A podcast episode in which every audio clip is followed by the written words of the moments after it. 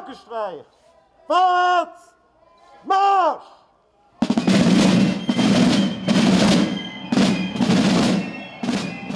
Piccolo und Trommelklänge, die schön gemalten Laternen, die durch die engen Gassen ziehen, so ist sie weit über die Landesgrenze hinaus bekannt, die Basler Fasnacht.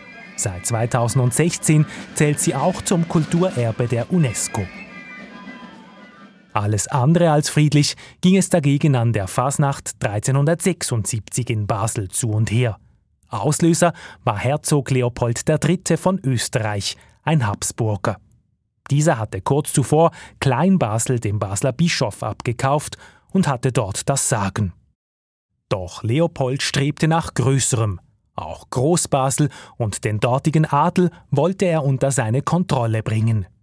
Die Fasnacht und die Narrenfreiheit in der Stadt schien ihm eine günstige Gelegenheit zu sein. In übermütiger Laune zog die österreichische Ritterschaft auf der Großbasler Seite den Rheinsprung links hoch zur Pfalz, um auf dem Münsterplatz ein Turnier abzuhalten. Erzählt Schriftsteller Alex Gappy in seinem Buch 13 wahre Geschichten. Doch die Veranstaltung artete bald schon aus, denn statt sich untereinander zu duellieren, hätten die Ritter die Schwerter und Speere plötzlich in Richtung Häuser und Schaulustige gerichtet. Einige seien gar mit ihren Pferden in die Menge geritten. Auch wenn sich nicht mehr alle Vorgänge genau rekonstruieren lassen, den Großbaslern habe dieses Benehmen gar nicht gefallen, erzählte der inzwischen verstorbene Buchautor Hans A. Jenny 2020 in einer Sendung von Regio TV. Darum hat der Basler Zunft her, wo das Treiben von diesen quasi adligen Ritter überhaupt nicht gutiert hat, die Sturmglocke im Münster gezogen. Jetzt ist fertig mit lustig See. Auf dem Münsterplatz kam es zu Tumulten. Die Menge griff die Habsburger an und erschlug dabei einige Edelleute und Knechte. Der Herzog flüchtete mit einem Kahn auf die andere Rheinseite nach Kleinbasel zurück. Diese Schmach wollte er jedoch nicht auf sich sitzen lassen.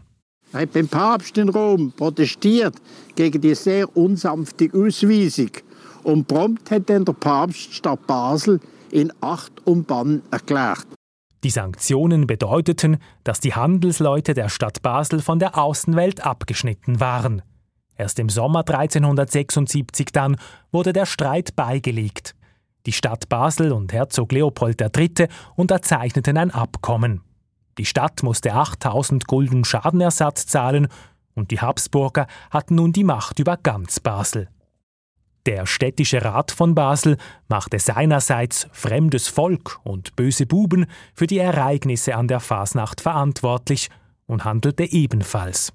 Dazu wurden zwölf Rätelsführer aus den gewalttätigen Bürgern herausgegriffen und wenige Tage später mit dem Tode bestraft.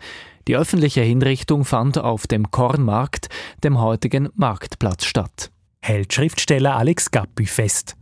Ganz von den Folgen der bösen Fasnacht konnte sich Basel erst zehn Jahre später, ab 1386, lösen.